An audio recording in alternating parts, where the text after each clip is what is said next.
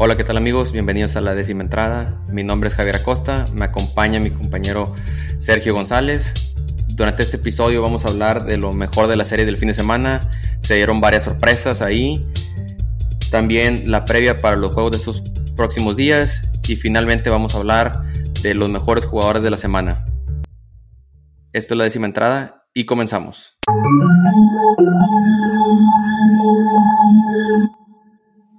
Bueno, Hola, ¿qué tal amigos? Bienvenidos. La verdad, me estoy sorprendido porque esperaba yo encontrarme con Mike. No esperaba ver a Checo por aquí después de su derrota contra Mike en el Fantasy, pero vaya sorpresa que me llevo al tener a Checo aquí en el programa con nosotros.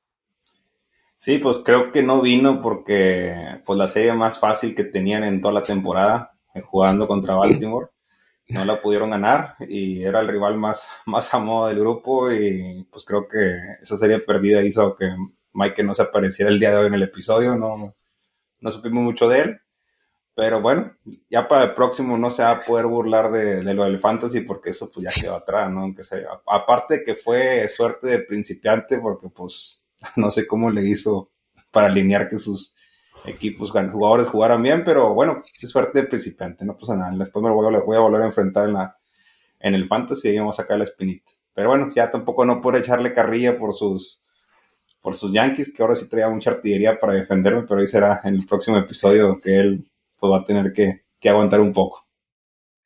Sí, yo creo que esa es la oportunidad porque había dicho, no me importa si no gano un juego durante toda la temporada, mientras le gane Checo me voy satisfecho, pero era la oportunidad que tenía para saltar toda la carrilla y desgraciadamente se nos desapareció, no lo encontramos ahora. la semana pasada fue el rescate de Checo y ahora a lo mejor no quería ser encontrado también, no quería encontrar a Checo porque sabía lo que le esperaba. Creo que no hay señal de internet en Ciudad Mierda después de las nueve de la noche, por eso no, no nos pudo contestar, así que pues ahora él está perdido, a ver si me voy yo la siguiente semana a buscarlo, a ver si ya ya sale de allá. no, no, no, ya no, ya no vayas a ningún lado porque luego me va a dar miedo que no regrese ni uno y me lo voy a tener que volver a aventar yo. Entonces, bueno, pues vamos a comenzar con los juegos de, este fin de semana pasado. Este fue una, una, serie de, bueno, fueron tres juegos, del, fueron de lunes a, digo, de lunes, de viernes a domingo, pero hoy se aventó el, el juego de lunes, el tradicional juego del Patriots Day a las 10 de la mañana entre Boston y Minnesota, que fue una serie que yo quería ver porque quería ver cómo reaccionaba Boston contra el bateo de Minnesota, porque ya se habían topado durante el entrenamiento de primavera y habían, estado buenos los duelos ahí y se fueron 2 a 2. Eh, Minnesota gana el primer juego 8 contra 4, Boston gana 4-0 el segundo y el tercero se lo llevan 8-1 y hoy finalmente aparecen los bats de nuevo de Minnesota y le ganan la serie, le ganan el juego a Boston 8 contra 3 y acaban empatando la serie que yo creo que estuvo muy buena, estuvo para los dos lados. Sí, así es, una serie importante, interesante, eh, que creo que Minnesota ya, pues ahorita va de colero, está, está poco peleada la división del centro, que nosotros al principio, durante los primeros episodios dijimos que iba a estar donde los White Sox iban a alejar mucho y ahorita veo, bueno, también es comienzo de temporada, pero los veo muy parejos a todos, nada más sí veo Minnesota que se está quedando, se está relegando un poco, pero bueno, esto todavía comienza, todavía faltan muchos juegos, eh, la siguiente serie de, Minnesota es contra Kansas, así que esperemos que les podamos ganar, pero pues sí, sí, sí, tan interesante el equipo, tenemos un equipo y, y, pues veamos a ver cómo, cómo se comporta en la siguiente semana contra ellos. Sí, y fíjate, del lado de Minnesota vi que los, los bats que traen muy buen bateo este, estuvieron apagados por lapsos. Digo, también los de Boston, pero Correa, creo que hasta el domingo fue cuando pegó sus primeros hits. Eh, Gary también, el primer juego fue cuando impulsó dos carreras. Polanco, bueno, Polanco, fíjate, fue el, creo que fue el, más constante durante toda la serie, pero trae muy buen bateo como para, para estar así tan apagados. Pero yo con, con, Boston me quedo que la buena temporada que del inicio de tanto Devers, que Devers está jugando muy bien en la defensa, que era algo que estaban cuestionando mucho, y Verdugo, que Verdugo también muy buen, muy buena defensiva, y hasta, y pegó, los primeros dos juegos de la serie pegó home run.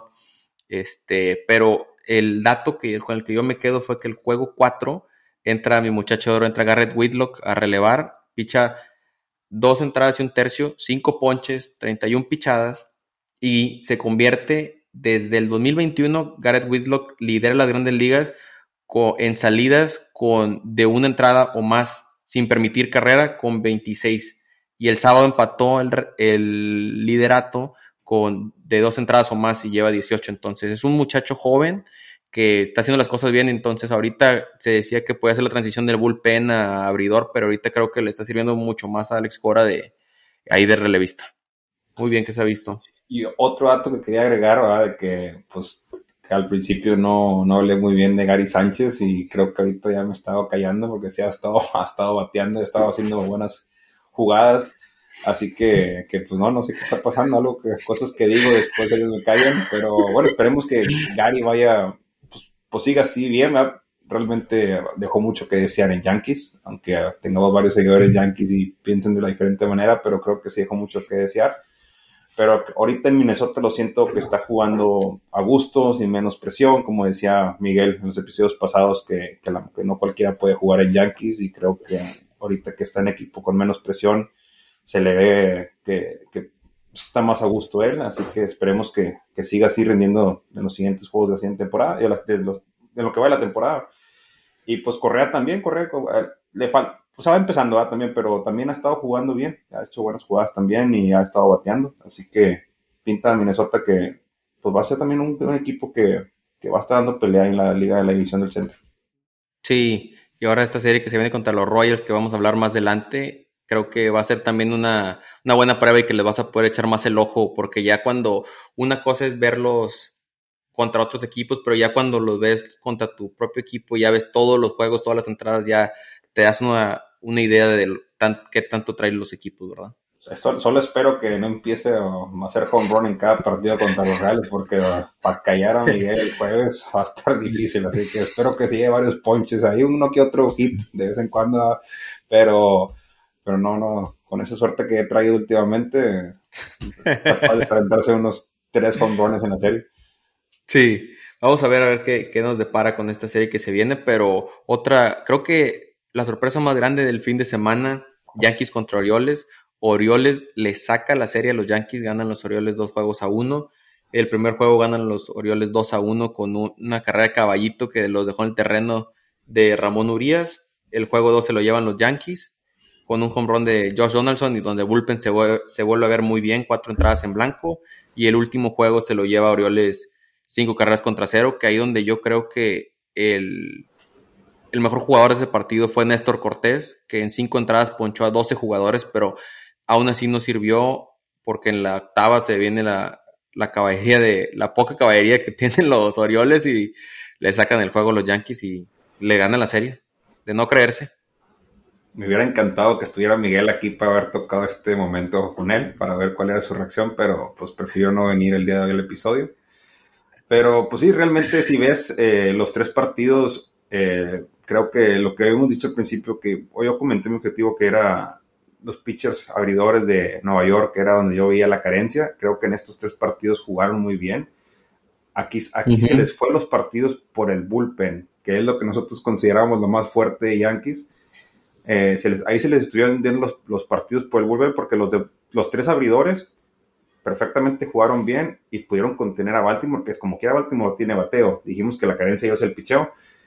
Y, pero una cosa que también vi fue el bateo de de Nueva York, que supuestamente es, pues, pues si lo ves en un roster en papel, tiene un muy buen bateo, estuvo muy, muy tranquilo, no, pues estuvo contenido, ¿no? Realmente hicieron, hizo muy bien las, las cosas el picheo de Baltimore, contuvo mucho a estos Yankees, y pues realmente se le va la serie por el bullpen, se le va realmente los, después de la sexta, séptima entrada, donde empiezan sobre todo el partido del domingo, donde, como dices después de Cuicovino Cortés, le sacan el partido a los Aigas, creo que fue el que le sacaron el partido en, la, séptima. Entonces ahí fue donde se descontroló, se, se, descontrolaron los Yankees, entonces ahí es donde se, pues se les fueron, donde realmente sí tienen buen bullpen. Ahora ha sido un, solamente un mal fin de semana, pero esperemos que en la siguiente serie ellos puedan pues consolidarse y seguir adelante, ¿no? Porque con ese equipo bueno que tienen y que los abridores sigan pichando, están así, y si siguen así como están pichando los abridores, cuidado, porque la, la carencia que les veíamos, pues ahorita ya no es carencia, lo vi como virtud. Sí, se puede volver un fuerte, pero lo, otro que yo veo que me llamó la atención es que están haciendo muchos cambios en los lineups, empiezan bateándote con Anthony Rizzo de primer bat, luego te lo ponen tercero, ah, están haciendo, han tenido, la verdad no me sé la estadística, pero no sé si cada juego han tenido un lineup diferente, pero lo que es, que me sorprende por el lineup que tienen, que tienen muchos bats que los consideramos como buenos, en 28 entradas los dejaron 25 en blanco, solo tuvieron 3 innings con carrera de, los de, los tres juegos. Entonces, contra Orioles y para esa ofensiva no, no es algo aceptable, ¿verdad? Entonces, y, más cuando dijimos que los Orioles no tienen un gran picheo, que esa, esa era la debilidad de ellos. Aquí, pues realmente era uno de los peores picheos de la liga contra uno de los mejores bateos. Y pues, si Yankees está batallando ahorita para batear contra estos rosters de picheo que no son tan buenos, imagínense cuando toque con equipos más fuertes. Así que, pues hay, tienen mucho que mejorar. Esta serie sí se vieron un, no se vieron tan bien como la primera serie que jugaban contra Boston. Pero pues bueno, hay que ver, a ver cómo, cómo mejora el equipo y para ver qué, qué, se espera para las siguientes series de los Yankees. Sí, así es, hay que observar el, el bullpen, yo creo que sí, un par de, de traspiés ahí que pueden repararlos, o sea, traen muy buen bullpen, pero el bateo sí hay que enfocarse ahí. Pero vamos a nuestra siguiente serie, los Tigres de Detroit contra los Reales de Kansas City, que el primer juego ganan los los Tigres 2 a 1 con un home run de Spencer, Torkelson y el juego 2 lo gana Royals 3 a 1. El primer juego con múltiples hits de Bobby Witt Jr. y el juego del domingo lo cancelaron por lluvia. Sí, últimamente realmente a los, a los Royals los han afectado mucho los partidos. Eh, se canceló uno de la serie contra, contra los Cardenales por clima. Hoy se canceló el juego de Detroit el domingo también por clima. Así que nos han estado afectando realmente eh, pues estas cosas, no, no, no, no se han terminado todos los, todos los juegos. Agarramos una rachita de cinco juegos ahí lo perdidos. Desde Cleveland nos trajimos dos, después contra Cardenales, que parecía el home run derby ahí de, de los Cardenales de Pujols ahí reviviendo. Y, pues la verdad con Detroit, que como dije, yo dije al principio, de Detroit lo veía un equipo fuerte que a lo mejor este año no lo iba a pelear directamente, pero en los próximos dos lo veía fuerte, ya por lo tanto, tanto joven con pues, talento, buenos pitchers, buenos bateos, buenos jugadores. Pero sí, el primer ahí te voy a corregir, el, el, primer juego que fue el jueves lo perdieron 4-2. Eh, perdieron 4-2 los, los, los, Kansas City. Grinky pichó muy bien. Ahí donde se vio un poquito de carencia fue en el bullpen. El bullpen no salió tan, tan sólido y fue donde metió unas carreras. El, el segundo juego lo vuelve a perder otra vez Kansas. Eh, en el, ahí pichó Brad Keller. Brad Keller pichó muy bien. Se llevó, es era uno de los pitches que yo le veía un poquito de dudas. Creo que ahorita pichó muy sólido, solamente dio una carrera. Pero también se nos, se nos va el último en el bullpen otra vez. Y ahí perdemos 2-1 y en donde sacamos las pinitas en el, en el último juego del, del, del, sábado, porque el domingo se canceló. Y ahí se ganó 3-1 con un home run de, de Dozer. Así que, pues, pues realmente veo que nos faltan, pues, los problemas que tenemos picheo, pero también quiero agregar que no han estado bateando mucho los jugadores. Eh, Santana ha estado muy apagado en estos últimos partidos. Dossier hasta que acaba de conectar el home. Eh, Mondesi también anda un poco apagado. Entonces, Kansas también en el bateo le está fallando. Pero bueno, Detroit, sin quitarle méritos, es un equipo muy sólido y juega muy bien a la ofensiva.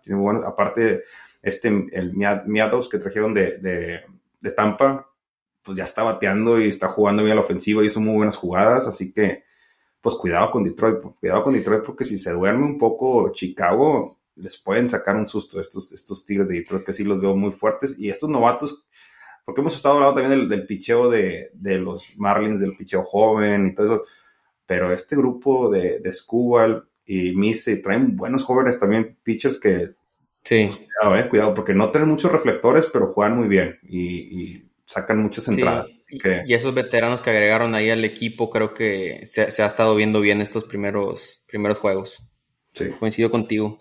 Y yo creo que para cerrar este, esta serie, yo creo que lo que dices, que también a lo mejor le está afectando un poquito el bateo, ha sido que no han estado jugando, se han suspendido varios juegos por, por el clima, entonces no han tenido tantos juegos seguidos, ¿verdad? No han tenido tanta consistencia y eso a la larga te acaba afectando.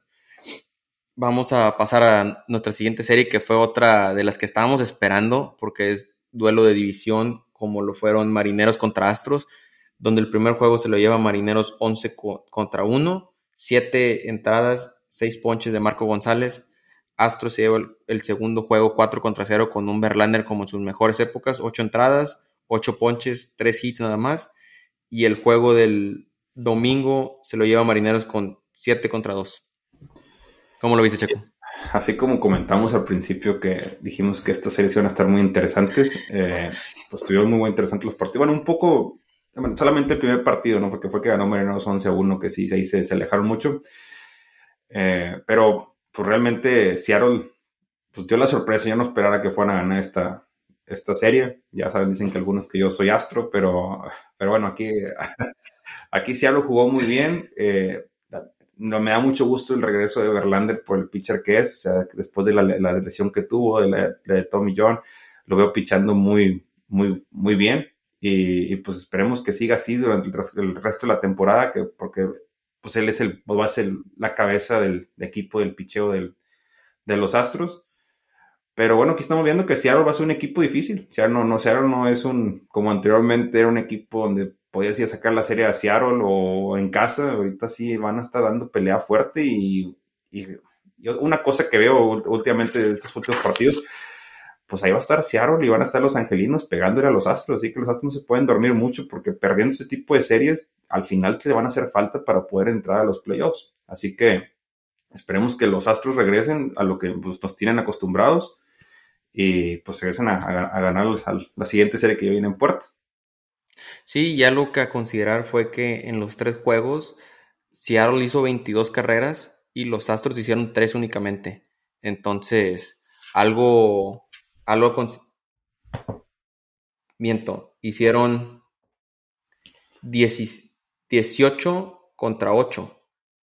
Contra, 18 contra 7, entonces la ofensiva de Seattle que no trae tantos reflectores, pero con eso que reforzaron, con Eugenio Suárez, Adam Frazier, Jared Kellenick, el, el, novato y Ty France, se encargaron con home runs y buenos batazos de, ganarle a la serie a los, a los Astros, que de perdido ahorita inicio de temporada nadie se hubiera esperado que, ganara Marineros esa, esa primera serie entre ellos. Y, también otro dato que agregar, desgraciadamente al mexicano le, le pegaron a Urquí el, el, domingo.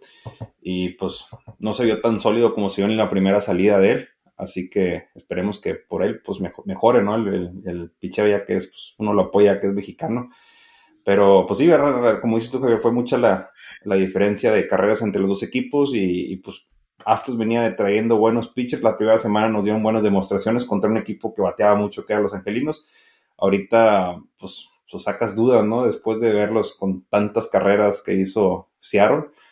Pero pues esperemos que recuperen el, rumbo y, a ver cómo, cómo se desenvuelven las próximas series del equipo de los Astros. Cómo se pinta, así es. Otra, otra de las series que estamos esperando, Bravos contra Padres, donde los primeros dos juegos se los lleva Bravos 5 a 2, el último se lo lleva Padres 2 a 1, con Yu Darvish que su última salida lo habían sacado a palos Creo que pichó una entrada y dos tercios y le sacaron nueve carreras. Bueno, en esta, el domingo, picha seis y dos tercios y ocho ponches. En el primer juego, saca el juego salvado, es de Kenley Jansen, que se convierte en el único pitcher en tener más de 350 juegos salvados con un equipo y hace y tiene un juego salvado con otro. Es el primero en la historia.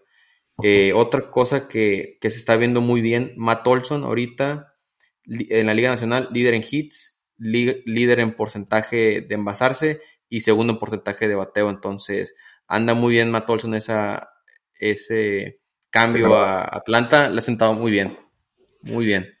Sí, y como muchos decíamos, ¿no? Que la ida de Freeman, que le iban a echar mucho de menos en Atlanta. Eh, yo fui las personas que dije, pues sí, es un gran jugador, pero la persona que viene a sustituirlo, a lo mejor es algo poquito bajo que él, pero también batea mucho, apoya mucho la ofensiva, así que no lo veía así como un gran golpe, porque reemplazaron con otro buen jugador que iba a ofrecer buenas cosas a Atlanta. Y pues sí, una serie muy interesante, interesante. Una cosa que como dijiste me, me dio gusto porque pues Darvish pichó muy bien el domingo, eh, pues, de la última salida que tuvo, no terminó la primera entrada y pues ver un pitcher que es bueno, que creo que ya en este último partido del domingo se, pues se sacó la daga, ¿no? De todo como le ha ido tan mal y, pues se dio esas grandes salidas que nos tiene acostumbrados. Pero sí, dos equipos que pues van a estar peleando este, este año en la, en la, pues, por, un, lugar por los playoffs. Esa división de, de la Liga del Oeste está bien peleada. Creo que hasta Colorado ahí está colando ya ahí en la división. Así que ellos necesitan las victorias, no pueden, tienen que sacarlas mejor provecho. Pues aquí se dividieron mitad y mitad, pero, o sea, dos victorias para cada equipo en la serie, pero pues bueno, vamos a ver cómo se desenvuelven los dos.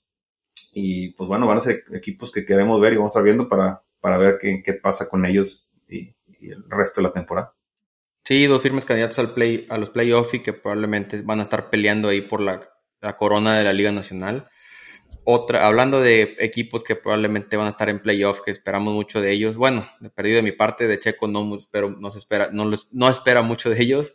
Eh, los Gigantes de San Francisco, una serie que yo dije que estaba interesante porque los Gigantes venían muy bien y jugaban contra Cleveland, que Cleveland venía encendido con los Bats y dije, vamos a ver qué tal se ve el picheo San Francisco contra los Bats de los Guardianes y los tumbaron de la nube porque ganaron los gigantes 4-1, 4-2 y 8-1 los gigantes. El primer juego, Carlos Rodón, siete entradas, una carrera y nueve ponches. Entonces, muy bien los gigantes. Espero que ahí esperamos que ya empiecen a ganar un poco de credibilidad contigo, Checo. Sí, es un. Ya eh, he recibido varias quejas de que no les tengo mucha fe a los, a los gigantes. Eh, pues yo realmente lo veo por los por los jugadores, ¿no? O sea, juegan muy bien en equipo, pero a lo mejor no tienen esas individuales que tienen otros equipos como los Dodgers, como los Padres, o sea, que los, personajes que tienen en el roster, ¿verdad? Entonces, por eso es mi reacción así, eh, pero bueno, como dice Javier, han estado jugando bien, se llevaban la serie otra vez, sí. y, ahí están, y esa división, como dije hace un ratito, esa división del oeste, pues ahorita, a como veo, todos están compitiendo, el, el que veíamos de los más débiles ahí era Colorado, y bueno, sin quitar Arizona, Arizona sí, sí, sí, sí, ese sí, un, un escalón mucho más abajo de ellos. Pero Arizona también, lo, uh, Colorado también lo, incluíamos en ese paquete junto con Arizona y creo que está dando la, está dando la sorpresa ahorita. Sé que va a empezar la temporada y te da falta mucha temporada, ¿no? Pero pues va a estar peleado y si siguen así, esos cuatro equipos se van a estar pues, pues arañando, ¿no? Viendo a ver quién es el campeón y, de, de, la división y viendo los otros quiénes se van a colar también a, a la postemporada. Pero bueno, sí, en, a lo que regresamos, sí juegan muy bien como equipo, eh, a pesar de que no tienen esos grandes nombres. Y, pues esperemos que, sigan así, ¿no? Para ver si pueden hacer otra vez su, pues, ganar la temporada, ganar la, división como el, año pasado, donde vencieron al favorito Dodgers. Y, y, ver ahora sí que en los playoffs, pues ya, que se quedaron tan cerca el año pasado, en el último partido del juego quinto, que pudieron haber ganado, pero bueno, pues Dodgers, Dodgers lo ganó. Sí. sí, muy peleada esa serie. Otra de otras de las series, los, los angelinos barren a los Rangers, que es un juego donde nos todos nos asustamos porque le pega un pelotazo a Mike Trout en la mano y lo sacaron del juego, pero le hicieron los rayos X y salió que no tenía ninguna fractura. Piratas le ganan nacionales. Los Rockies que me estaba mencionando ahorita, Checo, empatan la serie contra los Cubs de, de Mike. Y hubo un juego que quiero recalcar que fue Cincinnati contra los Dodgers, que pichó Urias y que ya se dio mucho mejor como se había visto su última salida.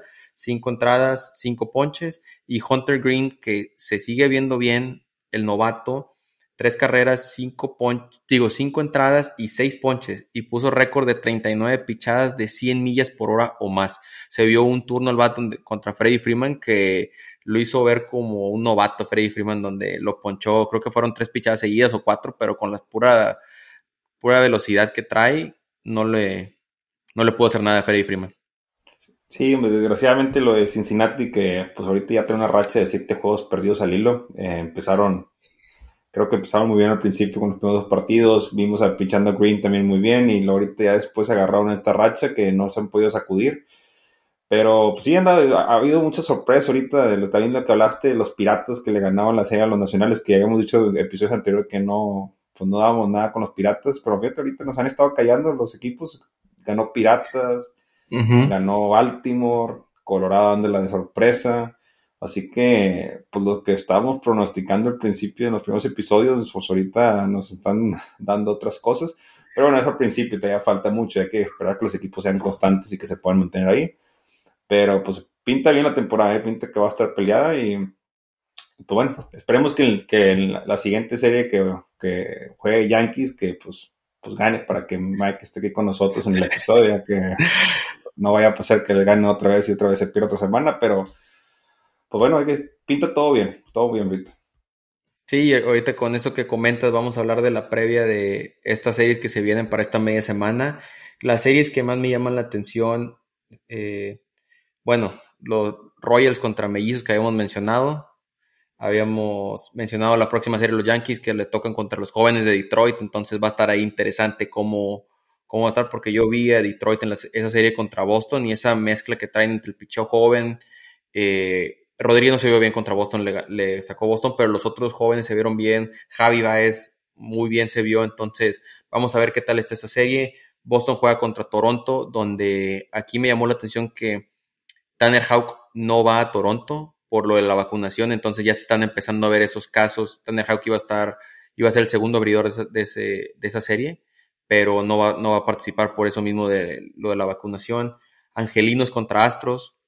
Este, creo que a lo mejor no, no, hemos, no visto los récords, pero Gigantes 7 y 2 contra Mets 7 y 3. Entonces esa serie va a estar muy buena. Y finalmente creo que puede ser la serie del Morbo entre Bravos y Dodgers, porque se vuelve a topar Freddy Freeman con su antiguo equipo, con todos sus excompañeros. Entonces esa serie va a estar muy sabrosa. Sí, hay, duelos importantes, eh, pero bueno, hay que ver, a ver cómo se, se mueve esta semana. La de, pues, a mí la que me interesa pues, va a ser la de Kansas contra, contra Minnesota y como dije, espero que por estos jugadores que, el estado tire, que vienen de Yankees, espero que no vayan a empezar a batear ahora todo contra Kansas porque va a poder callar a Michael después. Pero sí, va a ser una serie interesante, una serie de tres juegos. La comienza mañana y, pues esperemos que Kansas necesita empezar a racharse, necesita empezar a ganar, a ganar. Realmente los dos equipos necesitan empezar porque ahorita en quinto lugar va Kansas, en cuarto lugar va Minnesota y pues, entonces van al fondo de la tabla. Y pues necesitan enracharse los dos para poder estar peleando de cerca con el, con el puntero del grupo, que vienen siendo los, los, los medias blancas. Sí, esa serie también que dijiste, Javier, la de Doyers contra, contra Bravos, muy interesante porque pues, los duelos que han pasado últimamente, las veces que se han enfrentado en las postemporadas, hay mucho humor y mucho, y mucho, mucho en juego, ¿no? Y el principio de temporada, la ida de Freeman a otro equipo, Así que va a estar interesante, van a estar interesantes estos, estos juegos de, de, esta semana, de esta entre semana. Sí, y uno de los matchups individuales, eh, Boston contra los Blue Jays va a ser Kikuchi contra Eovaldi, que Eovaldi estaba pichando bien. Cardenales contra Marlins, Wainwright, la, la veteranía contra la juventud de Luzardo, que Luzardo se vio muy bien su salida contra Angelinos. Eh, Yankees contra Tigers, eh, Cole contra Tyler Alexander. Ahora vamos a ver a ver qué tal. Bravos contra Dodgers, picha Max Fried contra Walker Bueller. Y como te digo, y lo que yo creo que puede ser una de las mejores series de esta media semana, va a ser doble juego entre Gigantes y Mets. Alex Cobb contra Tyler Miguel, que se ha visto bien este inicio de temporada. Y creo que a lo mejor puede ser el matchup de esta media semana de picheo entre Logan Webb contra Max Scherzer, que son dos candidatos al Cy Young de la Liga Nacional. Y finalmente el miércoles, José Berríos contra Nick Pivetta. Angelinos Astros va a ser Shohei Otani contra Odorisi. Los Yankees y, Tigers va a ser Luis Severino contra Eduardo Rodríguez. Y de Gigantes y Mets, otra buen, otro buen doble picheo entre Carlos Rodón y Chris Bassett, que los dos andan muy bien empezando esta temporada. Sí, realmente duelos muy interesantes, ¿eh? Duelos muy interesantes y y pues ahorita como es principio de temporada, pues todos estás en la pelea, ¿no? O sea, no es, no es como cuando ves este tipo de duelos en, por ahí de, de, agosto o septiembre, donde ya empieza a haber equipos que ya se están alejando. Aquí pues realmente todos están en la pelea, aunque hayan tenido un mal fin de semana, hayan perdido la serie anterior, pues todos están en la pelea. Y, pues bueno, esa de los Yankees está interesante. Esa serie está interesante. Y más porque pues tú ya viste jugar a, a, a los Tigres de Detroit contra Boston. Yo los vi este fin de semana contra Kansas Así que, pues, pues ofrecen grandes cosas los Tigres, ¿no? Así que va a estar muy, muy interesante eh, esta serie de, de, ellos dos. Creo que juegan en, en, Detroit, si no me equivoco. Así que van a estar de, locales ellos allá. Y, y, pues ver, a ver cómo se, se ve Yankees y, y poder saber si Mike nos va a acompañar el jueves. Depende, todo depende de esta serie. Esperemos, sí, todo, todo depende de esta serie. Entonces, ahí manténgase sintonizados. yo creo que algo que también vamos a empezar a ver es que con ese entrenamiento de primavera corto, las primeras salidas de los pitchers eran, salían cuatro entradas, cinco, entonces a lo mejor ya los empezamos a ver un poquito más, a lo mejor unas seis entradas, siete, dependiendo también cuánto, su conteo de pichados, ¿verdad? Pero yo creo que ya se va a empezar a ver un poquito mejor, un poquito más de innings pichados o las, el, el conteo de los pitchers, vamos a ver, a ver qué tal se ve durante esta siguiente semana. Bueno, vamos a hablar de nuestros jugadores de la semana. Vamos a empezar con el infield. Para mí, el, el infielder de la semana, José Ramírez, que anda en un nivel impresionante, 11 carreras producidas, dos home runs. Creo que fue el jugador de la semana de la Liga Americana y anda en otro nivel y demostrando por qué le ofrecieron esa extensión de contrato a los Guardianes.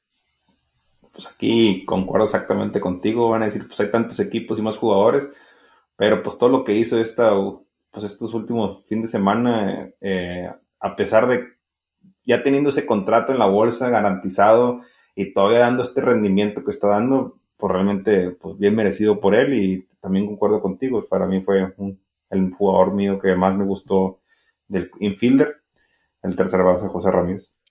Sí, y menciono honorífica de mi parte a Matt Olson, pero dije ya se lo di la semana pasada, porque, pero sigue haciendo las cosas bien, entonces vamos a ver en el outfield, ¿a quién tiene Checo? En el outfield, la semana pasada puse el que me fui, el que escogí a Sherber, pero puse en segundo lugar a Suzuki.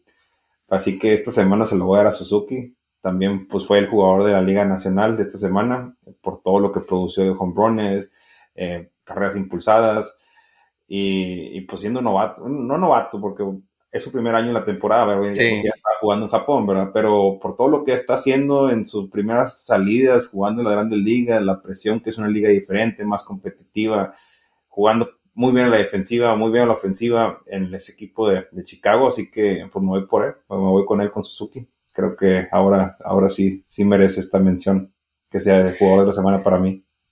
Sí, fíjate, yo se le iba a dar a Suzuki una mención honorífica, yo se lo voy a dar a Alex Verdugo, porque Alex Verdugo, hay momentos en que los bats de Boston han estado callados, pero Verdugo, tres home runs, ocho producidas y jugando un nivel excelso en el jardín izquierdo, entonces muy bien, me gusta lo que se está viendo por Alex Verdugo, que esperemos del brinco en esta temporada a otro nivel.